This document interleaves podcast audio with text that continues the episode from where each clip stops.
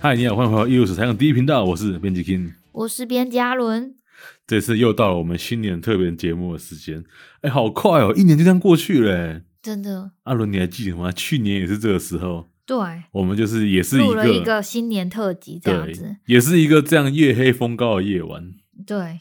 每次新年特辑都晚上录的，我记得我们上次录到十一二点啊，对上次新年特辑录到这么晚，但是今年不会了，嗯今年没那么晚。今年有准备了，对，不免俗的要在这边祝各位听众新年快乐，兔年吉祥。一路史上第一频道呢又多了一岁，嗯，怎么讲多了一岁好像有点怪，因为其实去年录新年特别节目的时候根本不到一岁，我们应该这一期露出的时候是八十二集，很用心在算呢。等到一百集的时候，不知道老师会不会来一个特别节目跟大家聊一聊这个制作一百集的心得。一百集的时候可能啊八十三集啦，八十三集嘛，对对对，我们这一集节目露出的时候应该是八十三集，对，在十七集之后就一百集了、哎、对老开师他玩笑哦一百集的时候要办这个见面会，啊见面签呃握手，我我我没听说哎、老师是这么说的吗？没有啦，我乱讲的。帮哦，老帮师老乱师规开支划票呢。 每年到新年期间，大家回家吃团圆饭过新年之后呢，总是会想走春嘛。去年我们推荐了几个呃全台北中南的展览，可以让大家去逛一逛。对，今年我们也是想要跟大家聊聊今年台湾各地的寒假期间的展览，但跟去年比较不一样的是，我们这次主要聊的展览会是一些我们已经去过的展览，然后跟大家分享一下嗯，我们对。看展的心得。然后还会推荐一些就是其他区域的，就是我们自己就是我觉们自得己很看，看的，对对我们想看。对的对展览。好，首先我们来到了国立故宫博物院。过去这一年做了几期节目，在讲故宫的一些内部的问题，但其实故宫的展览还是非常值得大家到现场去看的。对，我们去年年底的时候去看了两个展览，其中一个已经结束了。对，已经结束的是《闲情四事》。那《闲情四事》这个展览，因为已经过期了，所以我们就我们就暂时把它放到一边去。嗯，对我们来聊另外一个还在展的《写尽繁华》，晚明文人王士祯与他的置置业。业，嗯，这个展览分成两个档期来进行哦。第一档期已经结束了，那接下来呢，它有第二个档期，展出时间是从去年的十二月二十八号一直到今年的三月二十一号，所以新年期间有很充足的时间可以来现场看看这个展览哦。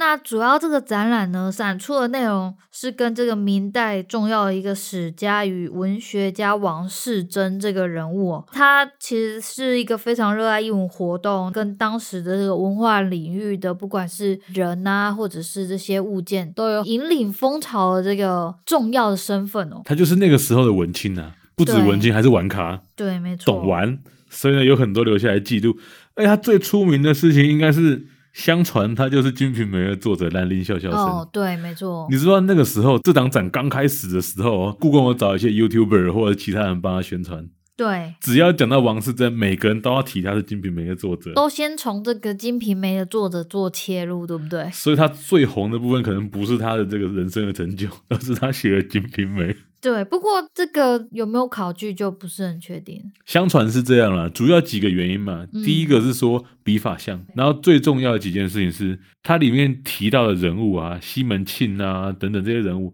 仿佛有影射他身边认识的人，对，因为他认识一个什么，反正跟西门庆刚好相对的一个人。嗯，严世凡吧，严世凡，对他们家自己看过一些连续剧，就很喜欢拿这个严世凡他们家族作为这个就是最大的反派。真的假没听过哪一部戏啊？很猛哎、这是中国的电视剧，哦，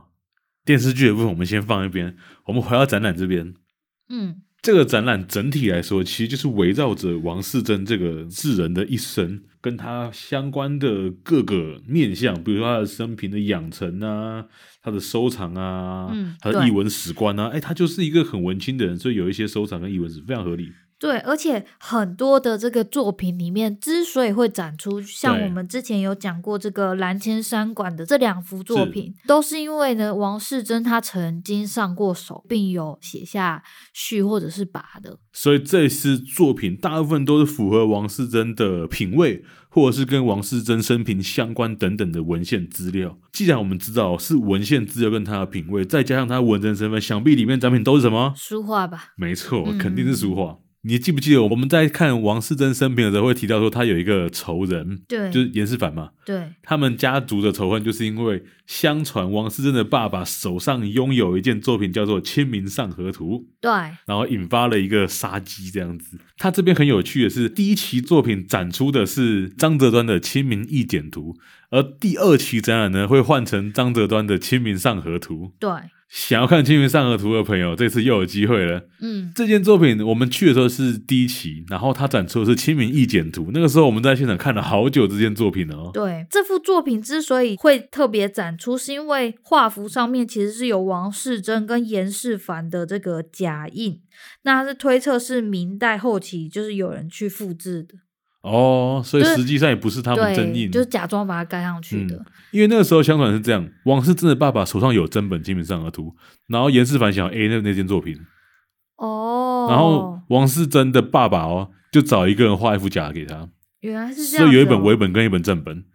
哦，然后结果后来被发现，哇，不要康糗了，对 所以严嵩就罗织罪名搞王世贞的爸爸，对，所以你看啊，他最后一个展区叫什么？王子复仇，王子就是指王世贞，嗯，那个小孩子要复仇啊，很有趣哎、对吧、因为这些作品都可以把王世贞的一生给串起在来一没起错来。但是相对来说，如果你不了解王世贞的故事，你进到这个展场看，你可能会觉得，哎，这些作品怎么被凑在一起的？对，所以其实这个展览有趣的地方，展览理清了这个故事线，那里面的展品呢，就是为了故事线铺路存在。对，我觉得看《写进繁华》这个展览，进展场之前有必要稍微先看一下王世贞的故事，然后再进去展场，就会感受到不一样的风采。对，因为他的故事，他的嗯一生具有非常多的传奇色彩啦。，对比如从这个家道对，没到落，他自己考上，嗯然后呢，一就是隐姓埋名，有一点不也不能说隐姓埋名，就是把他的精力都放在这个文化的这个建立上面，一直到他最后又重掌重要的史学的地位。非常有趣的一个人，嗯更添加一个色彩，就是他写进品牌是为了暴富。对真的有趣就是那个《清明上河图》的展览，它对第一档展出的是《清明意简图》，对然后第二档展出《清明上河图》，对啊，就有点像是他的故事里面有没有有一本仿本跟一本真本对。这种感觉。而且《清明意简图》，我们在那边看超久，还有另外一个原因，对就是它很有趣，它出现的很多摊贩对都跟《梦华录》《东京梦华录》里面就是写到的东西是一样的。对一致对，所以这街景是真实存在过的。对比如说有一家，孙好手馒头，对我们一直在找孙好手在哪里，对，但结是果我们找了半个小时都没找到。对，我们居然在那幅画前面看了半个小时，就为了找孙好手馒头。但里面超多细节很有趣，比如说有对人在打群架，对对对对对，在路边单挑，然后还有人在杂耍，对，在杂耍，还有人在城外的阁楼里面听人家跳舞，这样。而且它的店铺上都有写店名哦。有些一看到，哎呦，这个是丝织品，很有趣。对，所所以这件作品仔细看的话，可以在前面徘徊非常久。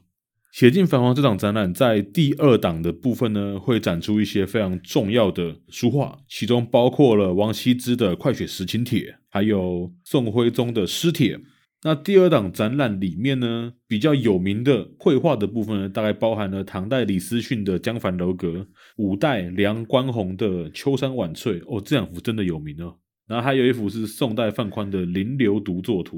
这几幅也是在书画史上非常有高度地位的作品。那最重要的是，如果要看陶瓷的话呢，在这里面会展出北宋汝窑的水仙盆，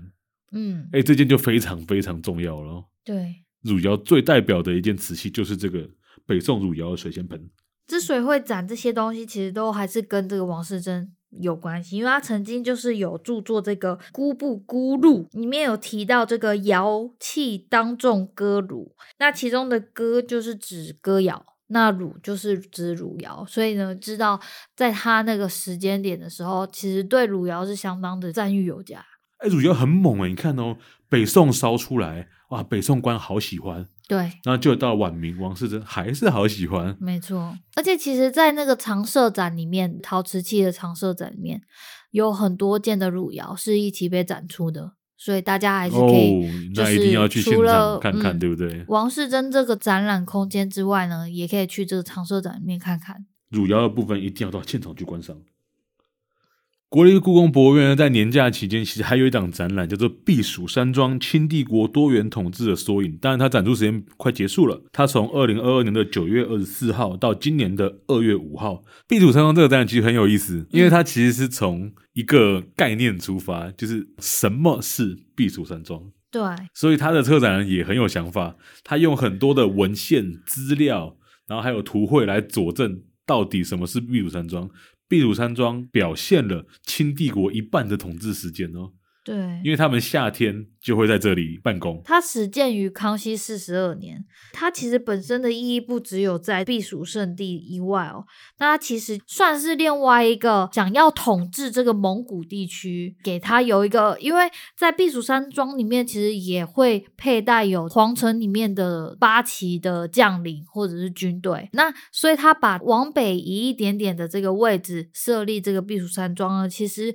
也是想要控制一下蒙古地区的一些势力。让他们知道说清帝国是很有这个势力的，就不要乱来。而且避暑山庄的面积之大、啊，那可不是你现在说一个山庄的那种规模。它里面包含了几乎整个宫殿，然后军队驻军，哦，所有行政通都可以在这里完成。对，然所以他真的后不是来度假爽个两个月，嗯他是把整个公那个行政搬过来。对，而且它里面就是还有很多的山水啊什么的。，对，里面有山对有水，啊，这就有是厉害山的有地水方。，那不就不是我们就是现在认知的小庭院而已。对，它其实就像是一个，就是把它想象成什么陆军官校，然后陆军官校里面有打靶场，里面有山，然后呢就是等等的一些就是空间。没错。所以避暑山庄，如果想要更认识这个地方，而不是在课本里面只读到这四个字，以为皇帝是去度假的，那就来看这个展，你会对他有更深刻的认识。对，那然后其实它里面最主要展的，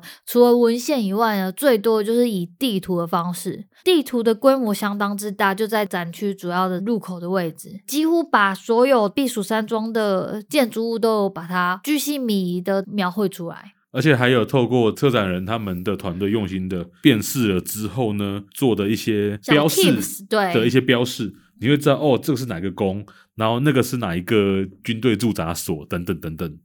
而且有趣的是，它还有一点互动哦，比如说它会让大家猜猜看哪一个建筑物在哪边这样子。所以各位清宫大戏的戏迷们，千万别错过这个更认识清代皇帝形成的一个展览。那接下来我们离开故宫，我们到了台北美术术馆馆，在今年年假期间可以看到两个北美馆大型的展览，其中呢，第一个是“狂八零”跨领域灵光出现的时代，它展览时间是去年的十二月三号到今年的二月二十六号，所以这不是年假期间可以看哦，整个寒假你可以慢慢的来逛这个展览。对这个展览基本上占据了北美馆的一楼整层哦，对啊，所以是一个非常大型的展览。这个展览基本上是用各种作品、档案、声音记录去追溯台湾八零年代整个译文发展史的一个脉络，因为它里面包含很多人文的东西，所以除了八零年代艺术家的思潮，甚至还会看到在八零年代一些政治啊，或者是流行音乐啊，或是影视文化啊等等，所有在八零年代出现这种最冲击、最前卫的人文想象，你都会在这个展览里面看到。所以它就像是一个八零年代文青的总整理手札，对，可以这样理解吧？可以，就是一个很大型的文化运动，对尤其是扣合到北美馆的新建这件事情。对，因为北美馆开馆刚好就在一九八三年，那其实北美馆这个创立啊，对于这些就是前卫的艺术有了一个实验的场所。没错。当你进到狂八零第一个展区的时候，你会看到他们所谓最前卫的作品，像是你会看到庄普的作品啊，对，会看到那个时哎赖候纯纯的，对新新生代艺术家，那个时候对他们算新生代艺术家吧？对啊，算对，那个时候他们的作品，你会发现从八零年代开始，台湾的译文的那个冲击、那个色彩，跟七零年代是截然不同。真正的冲突跟狂性就在八零年代展现出来。对。因为一九八零年代在政治经济的转变跟产业的发展，其实打开了很多，例如像新的电影啊，还有小剧场、实验艺术，然后纪实摄影等等的就地创生哦，让这个台湾自己本身长出了更多的生命力跟多元的发展。我觉得很有趣的是，这整个展览的主视觉是一个非常鲜艳的红色，对，然后里面其实很多的空间看起来都是比较灰暗的，比如说那嗯个墙壁是以黑色作为基调，这个黑红让整个主要的视觉感受呢就是有一种很狂野、很躁动的感觉。那其实跟这主要命题非常的扣合。说到展场颜色，其实这个展览很有意识的，在做展览空间规划的时候，用了不同的颜色在每一个展区。对，我们来梳理一下整个展览脉络。第一个展区前沿七零，其实包含了我们前面讲北美开馆相关的事宜，会在这个展区被看到。然后接下来第二个展区呢，前卫实验，这个展区就是你刚刚提到那个非常灰暗的那个展区，对，里面包含了一些当代艺术家的行为艺术啊，他们的实验性啊，尤其是其中有一件作品是有一个什么关在里面画九十天的绘画，对，然后他其实展的根本不是他的绘画，是他那九十天的经历。对，那件作品是在展艺术家本人这一类很实验性、很前卫、很冲突的东西，在这边都会被看到。到第二个展区“政治与竞技”这个区域，它的颜色就会变成是一种很直朴的木质的色调。然后呢，它的很多的那个装置都是木木对架，你没有看到都是木板的，就很像那随个手告钉示出来的牌，对呃，随手钉出来的告示。这个展区你会看到很多那个年代的政治运动，比如说去跟万年国会碰撞啊，对，或者是一些在那个躁动的年代下发生的一些社会事件，比如说许不了啊，比如说李斯科抢案呐、在那个很躁动的年代，它好几个冲突，它包含了本省外省的冲突，它包含了一些中下阶层对上阶层不满的一些冲突，或者是你政治权利无法转移的冲突。嗯，在这几个冲突之下产生的一种社会环境，在在八零年代达到一个巅峰，所以变成它一个展区很重要的一个课题。所以在政治与经济这一区，我们就会看到它这种表现。对于八零年代的社会运动有一点兴趣的人，我觉得这个非常值得看，因为里面有很多很多资料。对，它都是展第一出手了的哦很多文件，还有老照片。然后接下来呢，下两个展区分别是翻译术与混种，跟下一个展区其实关系是连续的。在地全球化与身份认同这两个展区，基本上在这个展览里面，其实你可以把它视为一体的两面。因为八零年代的台湾受到很多外来文化的冲击，不管是日本来的、欧美来的，因为这些文化冲突之下呢，台湾人在面对国外的文化之后，找到自我的认同，等于你可以理解成是一个在全球化的情况下去找到一种属于在地身份的特征。所谓的翻译术跟混种，指的就是国外进来的东西。所以在这个展区呢，你会看到一些日本的演剧团体来到台湾的演出过程，比如说白虎社、啊，哇，那个很猛哎、对啊，他不是表演的时候还还把人家吓坏了吗？吓死了！他那个妆容啊，他那个美术设计啊，那个打扮，怎么看都就脸很苍白，对像鬼。对，然后呢穿白色的衣服，然后没呢还会就是把自己身上装置一些很不像人类的一些东西，非常冲突的美术，重点是他用用的颜色哦，要不就白就正白，红就大红，对。然后所有图像都非常具有冲击性。那我觉得在这个区域展出其实是很有意思的，它就是设置了很多个类似像书架的东西。那个书架它同时也是一个展区，它可以让人家坐下来，让人家翻开在这个书架上面的翻译过来的各式各样的艺术或者是文学作品。而且在这个展区里面，除了这一类的文学之外，还包含了一些台湾那个时候比较前卫的，比如说像是李昂的作品啊，对，然后还有那些拍摄一些女性的电影海报宣传，都会在这边被看到。那受到国外冲击之后呢，台湾本土自然而然发展出了一些属于台湾自我意识，而且除了自我意识之外，还台湾有一些东西是走出国际得到国外认同，比如说当时的台湾新电影。你在下一个展区“在地全球化与身份认同”这个展区，你会看到里面展出了一些包含杨德昌啊，包含了侯孝贤啊、詹宏志啊这些人的资料，还有他们那个时候新电影产生的一些内容。但是其实同一个展区，你也会看到他们只称新电影已死。在一些国家的推动之下，某一些新电影的能量渐渐的消退，所以在这样的环境之下，你会看到台湾人有他自己的创作跟他自己的认同，而同时呢，这些认同其某种程度上也是被国际认可。嗯，然后最后一个展区汇流与前进，在这展区你会看到很多人的访谈哦，他用了好多好多访谈来去做这个展览的主要的主轴。访谈的那些对象基本上就是走过狂八零这个年代的那一些人们。包含了一些社运啊，包含一些艺术家啊，包含了一些文化人啊，有一些在电视圈发光发热等等等等等，对，还有一些策展人。嗯，他们就走过了狂八零，然后用今天的角度去回顾他们所认识的这个八零年代。其实实际上，像我自己也不算是一个经历过八零年代的人，你也没有，对不对？我没有，你是八零年代末期，算我算八零年代末期，但是我基本上没接触到八零年代，可以这么说。没有意识，对，嗯，所以以如果我想要去追溯这些经历过那个时代冲突的这一些前卫的人们，或者是回顾那个时代的冲突性，去看看今天跟那个年代有什么不一样的话，这展览真的非常值得踏进去。里面有太多太多的资料是第一手的，你在现在这个外面还没那么容易找到，在现场看你会非常感动。而且其实我觉得这个展算是有一点点难测，是因为对很多在没错这个时有代道理发生的事情都是一个活动，对都是一个动态的，对，对而持续时间可能很长。对，然后或者是行动啊，所以它里面有很多的像录像，对，然后呢资料影片，是，然后还有嗯、呃一些声音，嗯，对，那就是要你就是可能戴上耳机，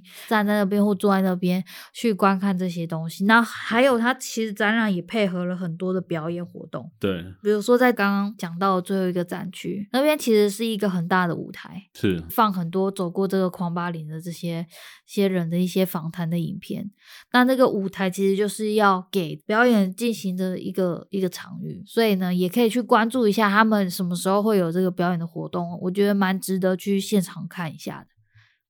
那台北美术馆呢，在同一时间也展出了二零二二年的台北美术奖，它展出时间是从去年的十二月十号到今年的二月十九号。那台北美术奖的展览在北美馆的展览是三 A 跟三 B，那台北美术奖呢，其实是北美馆从一九八三年开馆以来就没有就是间断举办的一个年度竞赛哦。那它其实就是鼓励具有时代精神的作品去作为前瞻性跟指标性的一个艺术奖项之一。这一次就是在二零二二年的台北美术奖呢，投递的件数达三百六十六件，那最后是由这个十一位艺术家的作品作为展出。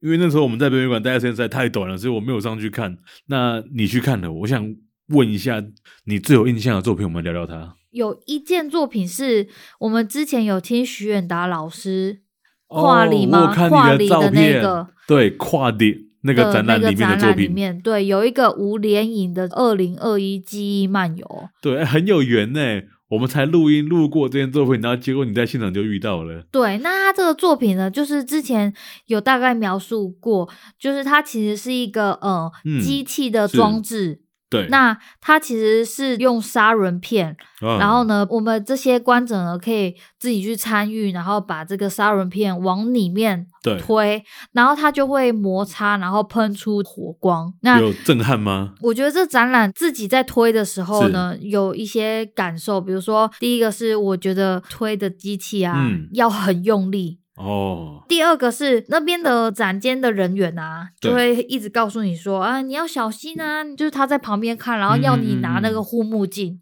对，所以呢，我我作为女生来说，就是我一手要拿护目镜，一手要推那个杆子，对我来说是蛮吃力的。所以我自己只有弄出一点点的火花，哦，有点可惜，是不是？对，然后又很担心那个展间的人员。不会啊，我跟你讲，工作人员比你还紧张。对，但其实我自己觉得这个作品几乎是没有没有危险性的啦。但算是蛮震撼的，因为它其嗯实是利用这个影像、气味跟声响，还哦有连这个味道都有哦身体感对摩擦可能哦飘出来的一些，然后手推的那个重力，对对对，嗯把这些很多的感官做一个串联跟交叠。哦，听你这样讲，这件作品一定要在现场才有完整感受哦。对，然后呢，你还要就是拨开这个防火布的布帘，是，看这个火光。那他其实想要模拟的是盐水风炮的这一个，哦，我是这嗯什么景惊象我这么惊讶干嘛？我不早知道了吗？对啊， 但是因为很可惜没有看，没有亲眼对看对到啊、对，因为我那天真的没时间上去，对对我看展对太对慢了。但是如果没有看过盐水对风炮的人，可能会比较难带入。刚好你看过《盐水风暴》吗？你在千里情境过啊，但我觉得近距离看那个火光是真的蛮有趣的。是，所以想要感受一下盐水风暴又安全的，对不对？这作品来现场看，绝对没问题。那我们再一件，我们再讲一件台北美术奖有趣的作品，那另外一件作品呢，叫做嗯《哼震荡之前》。是对，那《震荡之前》这件作品呢，是郑文豪的作品。它其实是以中古钢琴，，对还有一些科技的这个嗯嗯会自己旋转的炭笔。然后呢，它是用那个嗯哼指挥架还是麦克风架架立了一支炭笔，嗯然后那个炭笔它会自己沿着墙壁的边画来画去。哦，随机的吗？我不确定是不是随机的、欸，但是那个钢琴啊，韵律感觉是随机的。哦，然后那？些就是在中古钢琴上面会有像手指头的东西，它会去随机的点钢琴的面，然后就会发出一些听起来没有什么意义的声响，就是钢嗯琴哼的声响。听起来非常前卫诶，对，然后连呢音，乐都有点不知所以这那样个子展间很大很空旷，然后呢，哦你你人就可以穿梭在这个嗯展品之间。近距离去看这些很特殊的装置，它那个装置看起来其实你大概知道它是一个钢琴的形体，但它就是会一直发出一些奇怪的东西，然后装置的手指就会一直随机地去按那个键盘面。哦，所以关键不在于它的装置，而是它装置创造出来的图像。对，听起来那很特这别些物与物之间的互相拼装啊，嗯，就其实也没有产生出新的意义。这些看似有功能的机械结构，从原本有功能的状态，嗯哼，而变成一种多余的存在。多余的存在，哎、好像是哎，所以，其实艺术家他想要讲的是关于这个世界我们所认知的秩序啊，对，有一些状态并不是我们可以去用知识去理解或排列的，嗯，那也不是我们可以使用功能去概括的一个感受。就比如说，我们知道钢琴是来演奏音乐的，对，但是它被这个随机的机械给操作了之后，按出来的这些声响，其实不是我们所能理解的这个钢琴的这个声音，不是我们理解的音乐这样。嗯，听起来是很酷哎。在当代艺术里面，这种装置机械性的作品数量其实还蛮多元的。我觉得现在是越来越多诶、对，真的是越来越多。对不管是这个展览啊，或者是我们看新艺奖，或者是看双年展，都会找到嗯用这种机械概念来。哎、说到这个，我们在台中看双年奖的时候，好像没有类似的作品哎、没有类似的，对 不对今年居然没有，今我觉年得啊没有，对不国对？美馆好像是比较实验性质没有这么强的一个美术馆。哎呀，既然都提到国美馆，那我们就事不宜迟，直接转移到中部，哎、这几个展览都可以看超久的、诶欸对啊，主要是因都超为，比如久说它有装置有影嗯录像，你就要花时间，一个录像可能十五分钟会重播一次，，对，或二十分钟，那你就是要看一个段落，比较能理解这个作品想要传递的主要讯息，这样子。国美馆目前展出的展览，我们有去看的有两个，其中一个是台湾美术双年奖，然后标题叫做《问世间情不为何物》；对，另一个我们有看的展览呢是《画笔下的真实》，李梅李梅树一百二120十岁的艺术纪念的展，艺术纪念展。严格说，还看到了数据光景这个展览的其中一件作品呢，对，但我在们只那看了个一件。一个很很神奇的一个空间里对面。那我们就从李梅树的展览开始好了。画笔下的真实，李梅树一百二十岁的纪念展呢，展出时间是去年的十二月十七开始，会一直展到今年的三月十二号，时间蛮充足的。到了开学后呢，大家可能都还有一点时间可以去看。对这个展览基本上你可以把它视为是李梅树的个展，对，没错，就是回顾李梅树这个伟大的台湾的艺术家，对。他生平的创作历程，分成几个不同的类型这样子。之前呢，都还要去三峡才看得到李梅树的对作品，那没现错在好不用哦，远你就在国美馆就看得到啊。对，没错，基本上呢，我觉得像画笔下的真实这样子的展览，对不对？你对进去看之前，你大概也不用认识李梅树是谁，对因为这整个展览就是他的生平，这一个展览就是他的自传，所以你就算不认识李梅树，进入展场之后看他的所有作品，你大概就可以了解这个艺术家在做什么了。嗯他跟那个年代很多同期的艺术家有一点不一样，他最初期也是受印象派影响，对，然后到了他整个创作生涯的中后期，他转入了一种就是我们现在会用照相写实主义这个词来称呼的一种绘画模式，嗯就画的极度写实。对。其实这极度写实也是受到他去东京美术学校所受的这个西洋画的训练。是他那个老师叫什么？冈田山郎助对我上次叫他什么？国田三郎 刊，完全没关系，到底怎么讲出来的名字？对，受刚才这两柱的影响，然后让他渐渐的画出了这种我们说极度写实的作品，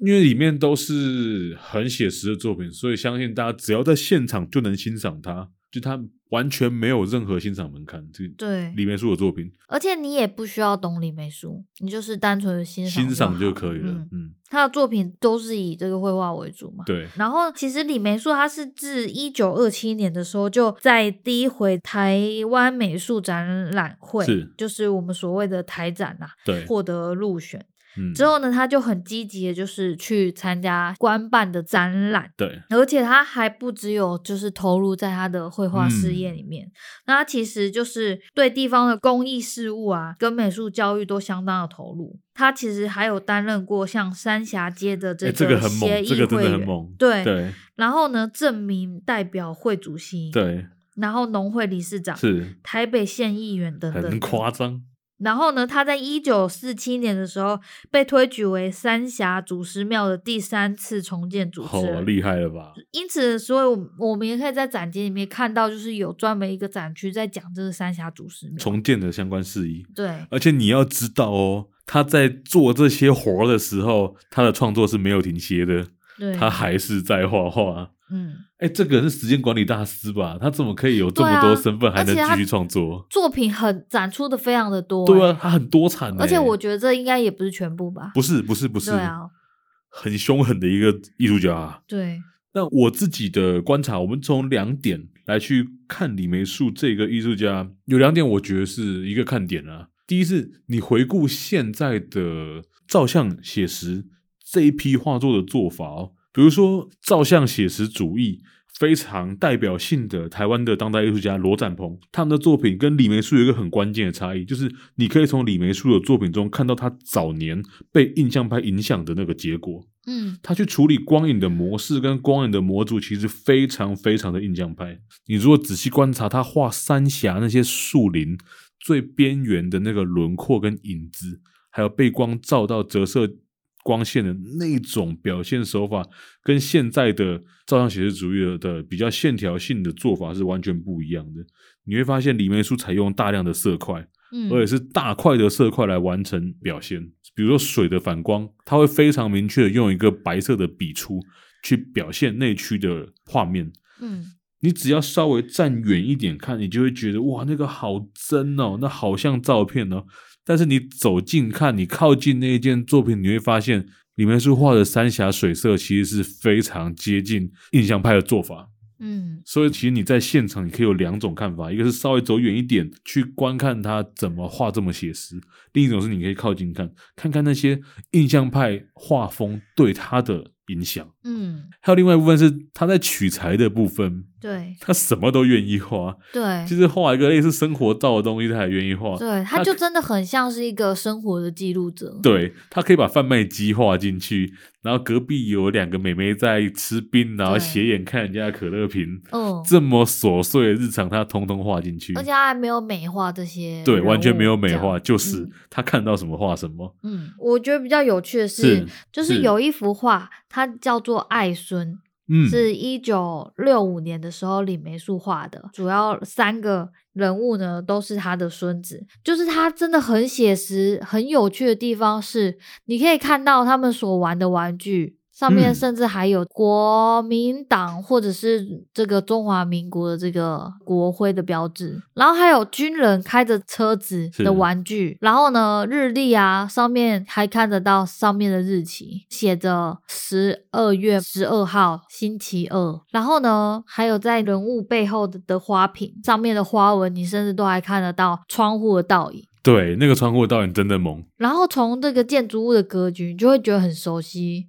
就是家里以前的这个墙壁的壁面就是这样子去做油漆的，对，所以呢，从整个画面你都可以看得到时代的影子，就是那对个时代所用的或者是呃所反映出来的时间点这样子。是。说到这点，最后这个展览我们最后再聊一件事情，嗯，其实很多人都会有一种说法，就是啊，现在都已经有摄影术了，画这么像干嘛？你对啊对于这件事情有什么看法？这其实就有点像现在都已经有三 D 扫描了，我们为什么要画测绘图这样？对我觉得有时候啊，我们想要凸显的事情是不一样的。没错，比如说我画我的孙子，我想要凸显的是我、嗯嗯我对他们嗯的嗯印象跟情感。就是有的人会说，哎，那你不是写实主义吗？是但是我觉得今天这件东西之所以成为艺术品，就是因为它带入有这个艺术家个人的情感。是，我也这么认为。测绘也是啊，嗯测绘就是我有一些我想要特别凸显的特征，这样子。有道理，所以绝对不是说什么有了摄影之后，所谓的照相写实主义就没有存在的价值，绝对不是这么回事。因为透过艺术家的双眼跟他的双手笔触表现出来的结果，会是一个被经过检择、筛选甚至创造的一个过程。这所有细节都值得去玩味。对，再来呢，我们离开这个展览，走到隔壁，就进入了我们台湾美术双年展的展览。对，问世间情不为何物？嗯，那为什么是用问世间情不为何物呢？对，为什么？这个“不”的命题到底是怎么一回事？是其实那个网络上是有关于策展人徐文瑞老师他的一个嗯影片，是，那它里面其实就有讲说，就是为什么是以这个是问世间情不为何物的命题啦。对，然后其实之所以会这样命题呢，就是是出自于大家都很熟知的嘛，“问世间情为何物，直对教人生死相许”的这个诗句。是其实在这边把对于众生有情的这个“情”字呢，做了一个拆解。那其实嗯这个“情”字在中文的语境里面是有多种的意涵，它不只是人的情感，它还有像情况、然后状态嗯，等等的，所以它可能在宇宙的万物之间呢，它也会产生一个动态的关系。这样的动态关系其实也可以显现出它的友情。听起来有点抽象，但好像又可以了解是怎么一回事了。那其实还有另外一个很有趣的状态，就是我们现在越来越常看见艺术家尝试使用像数据啊或者是机械作为他的艺术品的媒介。那这一次这个命题呢，也想要去询问说，如果我们今天是以技术而产生或者是数位而产生的这些物件呢，嗯哼，到底是否具有友情或具有佛性的这个特质？双年展很大型的很多艺术家的展出的作品，尤其是现代录像艺术越来越多的时代，对不对？对，每一件作品观展时间就会显得有一点久，比如说我我记得其中有一个录像的时间是二十七分钟，对，所以你光看完那个作品，你就在现场待二十七分钟。所以你你要在这个国美馆待的时间就是超过，可能要超过三小时以上。要不我们给一个观展守则，观展守则，对，一个小法则、小原则，你进入每一件作品，只要是录像的时候，你就大概花个一分钟看一下那个录像，然后看一下它的展示说明，确定你有没有兴趣。你有兴趣，你就做一个记录。糖糖先记着，堂堂先记者，对，等一下全部 run 一轮之后，再挑你有兴趣的，一件一件把它看完。我觉得这是一个比较合理的方式。我是觉得其实可以分而多次去看，对，因为另一我种觉得方式一就是天分多次了。对，一天一天把它看完，对我来说有点耐心到了极限。但其实我之前曾经有参加过，全部都是录像的展览，是，那真的是很很花时间哈。对，尤其是那个展览的录像都非常的沉重。对，但是是我觉得有些东西感觉是真的有需要用录像来呈现啊呐、对对，所以这次我们也挑几件关键的作品来跟大家分享分享。这次主要就是很多的这个时代的重大议题，比如说原住民族他们的发声，嗯，然后呢，还有关于这个身体的嗯表现、跟这社会之间的互动，是然后呢，还有很多像技术的哲学啊、跨物种的理论，是，还有新泛灵论、原民是性、地方性的形成等等这些，想要利用这些作品去产生一个对话。是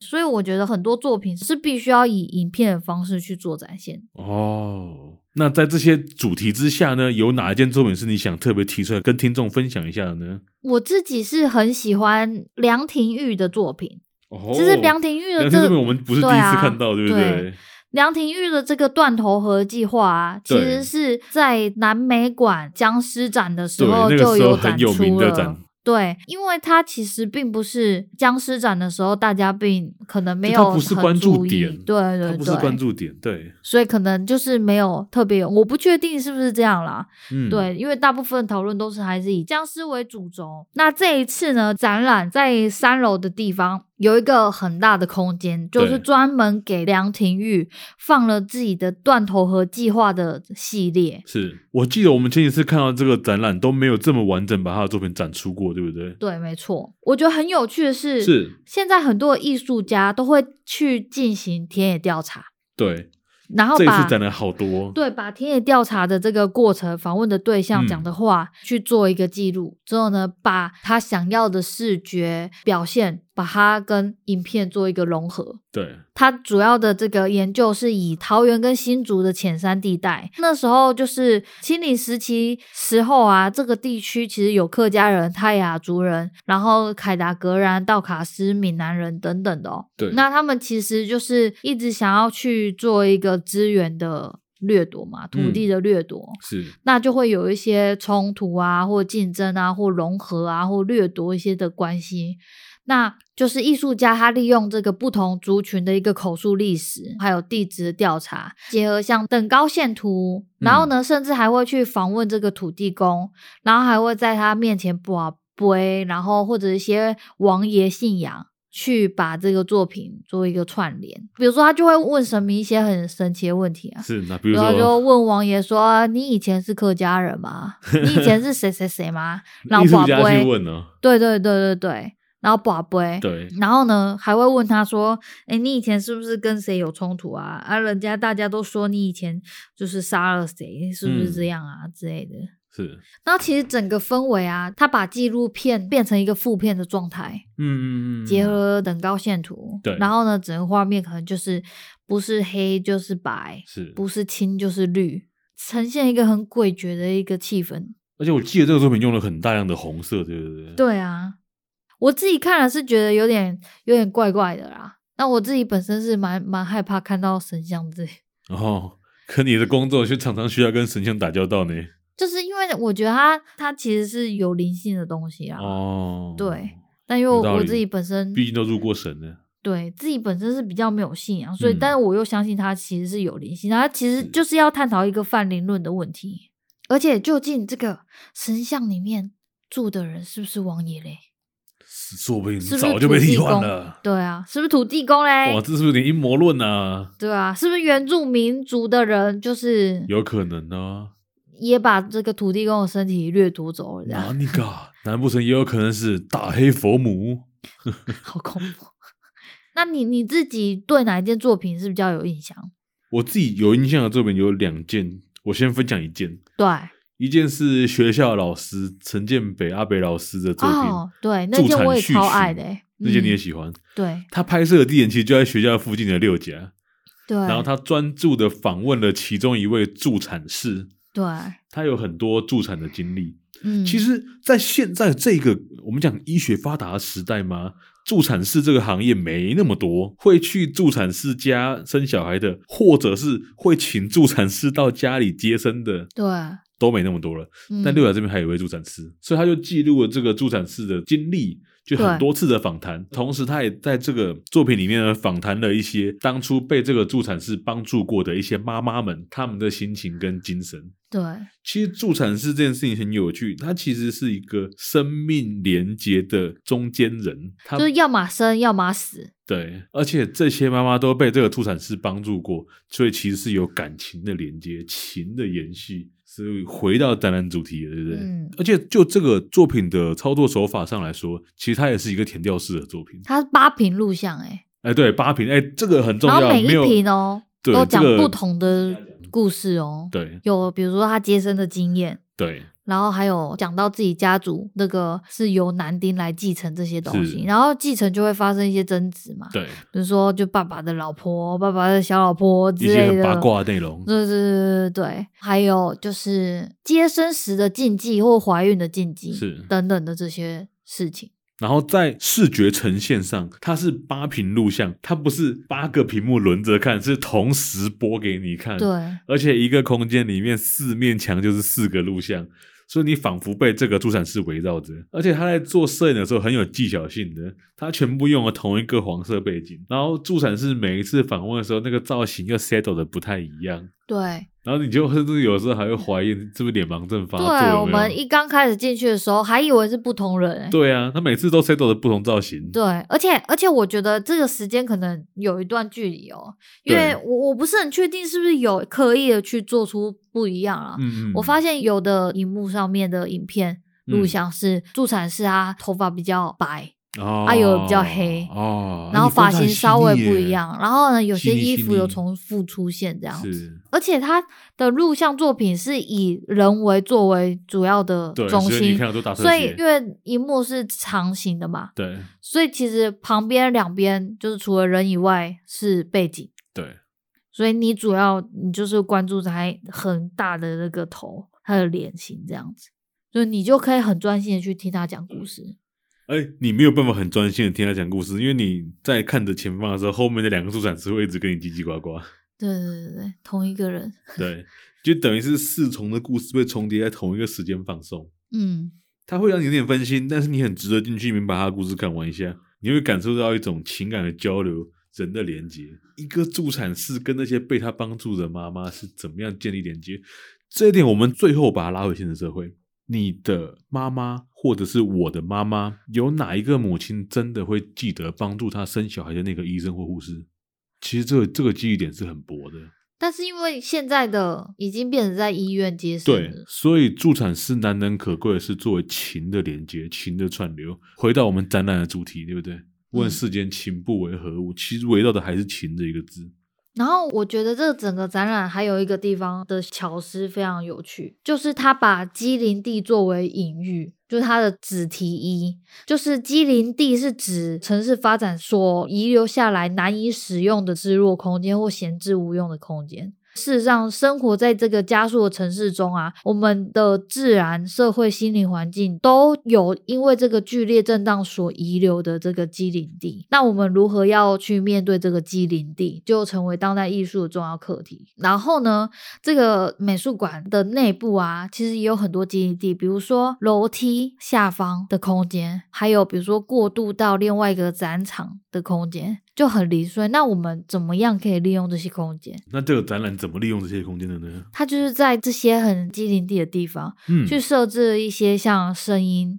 哦的装置作品这样子。。对，然后那个声音就是艺术家去录制一些机械或者是一些自然环境的声音做播放动作，是所以你就是在行走的时候，你就会听到这个就是机械的声音。对。然后大家可以去寻找一下，因为这个展览总共邀请了六位声音的艺术家，所以他们大的家作品可以在哪里出现呢？对很真的有要趣真的要自己去感受一下。而且他们的作品会不断巡回播放，有一件作品的播放时间长达一百三十三分钟，所以你很难不听到。这么惨，对，就是这么长，你很难不听到。但是它到底在哪里，你就嗯，去现场感受一下就知道。那最后呢，关于国美馆这个双年展，我想再分享一件作品，就是叶明画的 S H E 序。那、嗯其实我不知道这个作品名称怎么念呢、是序还是要念 S H E？因为它三个字有大写。对，但不重要的重点就是我们知道这是一个女生的她嘛，所以她首先名称已经有性别指涉了。对，那再来呢，他讲的其实是一个故事，嗯他就在讲一个学习舞蹈的一个女性，那他用了一些舞蹈家作为那个女性的坐标，这样子。他先介绍了几个西洋芭蕾舞的舞者，一个中国现代舞的舞者，那还有台湾顶尖的舞蹈家。把这些人作为坐标之后呢，他来回顾作为学习跳舞的人的一生。就是嗯一个女性的 dancer，她在学习舞蹈的过程中，她生命中被塞了西洋舞蹈，被塞入了中国舞蹈，被塞入了当代舞、现代舞等等不同的舞蹈类型，她都必须要去训练。那当她把这些东西都学会的时候，仿佛是这些舞蹈的灵魂被强塞进她一个人的身体里面。嗯，那她到底是谁？嗯所以他透过这些过去的顶尖的舞蹈家跟他自己的经验冲突，去寻找一个到底什么是我的这个部分。对，我觉得这个作品还蛮有意思的，尤其是他的舞蹈设计跟动作设计，对啊在他的录像镜头里面呈现出来的结果，而且他其实把它串在一起说了一个故事，对他真的把它玩说了一个故事，很有意思。在这些作品里，你不只可以看到艺术家表现的这个故事本身，你还可以看到他在画面里面怎么样使用舞蹈表演艺术的动作，跟他的道具还有颜色。然后去把这个艺术家的情感表现出来。对，在他讲述到不同的舞蹈家的时候，比如说马哥方婷，对或者是讲到这个玉龙林，对，它在呈现的模式，包含它的动作、它的颜色、它的灯光配置都会完全不同，嗯甚至你会感受到是不同的文化跟不同的时代。对，它经过仔细观察之后，放在录像上呈现给观众，我觉得很有意思。因为其实这件事情不只是发生在舞蹈上，发生在每一个人生命的每一个层面。就是一你个的身体可能里永远对容纳着不同文化的灵魂在冲突。对。而正是透过这些不同文化冲突，你才会找到自己的灵魂属于谁。而且其实我们在每一个不同的人对或者是场域，是，我们其实就是一名演员。对，那我们可能身体里面塞了很多我们不想要的东西，但我们还是要把这出戏给演完。对，嗯，就是这样定位自己的方式。好，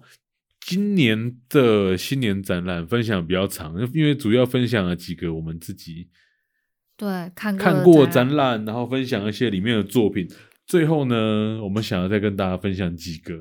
就是我们自己还没看，但是似乎可以去走走，我们自己也蛮期待的几个展览。嗯，呃，我们刚刚都讲了台北跟台中的展览嘛，对，那就是如果有听众是台南人的话，是或者是想要来台南玩玩的话，其实呢，我我们是蛮推国立台湾历史博物馆的。是那它其实现在有一个展览叫做《原名汉人嗯官府的交织物语》哦，这个展览其实算是有点像巡回展，因为它是故哦宫、台湾博物馆跟台湾历史博物馆这三馆做的一个联展。对，那其实是透过三馆所收藏不同的文物去嗯进行一个对话。比如说，故宫呢主要收藏的东西都是以宫廷收藏为主，对，那它代表就是这个官府，它就是哦代表主主要官的声部音。分对，对，那再来，呃，台博的话，就是台湾博物馆主要收藏的都是原名。嗯，原住民族的这个文物为主，因为是台湾博物馆的前身其实是日治时期他们所设立的这个有点像呃要展示台湾这个民族的对一对，个台湾风采的一个对一的个博物馆，色所以其实那时候收了在日治时期收了很多台湾各个部落的一些文物。对另外呢，台湾历史博物馆它是就是主要以汉人的这个藏品为主哦。那对我自己是觉得，就是这三个放在一起对话是一件很有趣的事情，因为我们可以在大概的时代下面看到了三种不同的视野，差异很大的这个文化现象，是明明就是差不多时期的东西，对。那我自己是觉得，我自己是蛮常看故宫的文物嗯啦，所以说就是我自己对故宫文物大部分都已经知道这些东西了。那我自己是比较少看到是台师伯所收藏的东西，比如说很有趣的是在台师伯的收藏里面有一些契约书，嗯是然后它上面有那个新港社文，对，可以看到而且就是对原住照的，民对怎么去嗯跟这个汉人进行交易哦。就是比如说我这土地啊，要要有多少钱对这样，你们可以就是仔细的去看一下他们契约书里面写的一些内容哦。其实就是契约书写的内容还蛮瞎的，但是你对现啊在看会觉得挺好笑的啦。对对嗯然后呢，还有就是台子博的这个收藏品里面有一个很有趣的是，像它有这个民间信仰，比如说龟卦嘛，就是龟嗯甲里面有这个钱币，然后就可以做占卜，还有道士符。然后还有以前道士的扇子，张天师的那个扇子，然后还有一些佛道的经文，对，还有什么就是符咒大全的那种类似像百科全书的东西。嗯，这些东西其实是我们好像有点知道，但是又从来没有看过以前是怎么操作的一些民俗信仰的一些东西。，对嗯，而且台史博是一个很好带小朋友放电的地方，对，因为它的那个园区占地很大啊，对它的然草后皮，嗯，对，很多人像会一个在大那公园的边感觉。放那个风筝，而且台式桌本身可以让你玩一整天，对，它还有常设展可以看。那今天节目非常长哈，我们要在这边告一个段落，终于进入尾声了。对。啊，其实国美馆有一个兔年的版画展，很吉利啦！祝大家今年兔年行大运。哎，为什么又讲很八股的 祝福？兔一年定有什一么定？要这么八股的兔结年束啊！有什么就是祝福、祝大家突飞猛进，好运吐不完，可赚以钱赚到吐。对 那今天分享在这边告一个段落，哦真的祝大家新年快乐！希望明年的这个时候呢，我们还有机会再跟大家见面，啊？什么意思？就就是这个意思啊。就是说明年我们可能不会见面了。天有不测风云嘛，我怎么知道？哦，好，对不对？有所以道理嗯希望我们还能见面，哎，这合理吧？这个说法啊好，祝大家新年快乐，啊，新年快乐，拜拜，大家拜拜。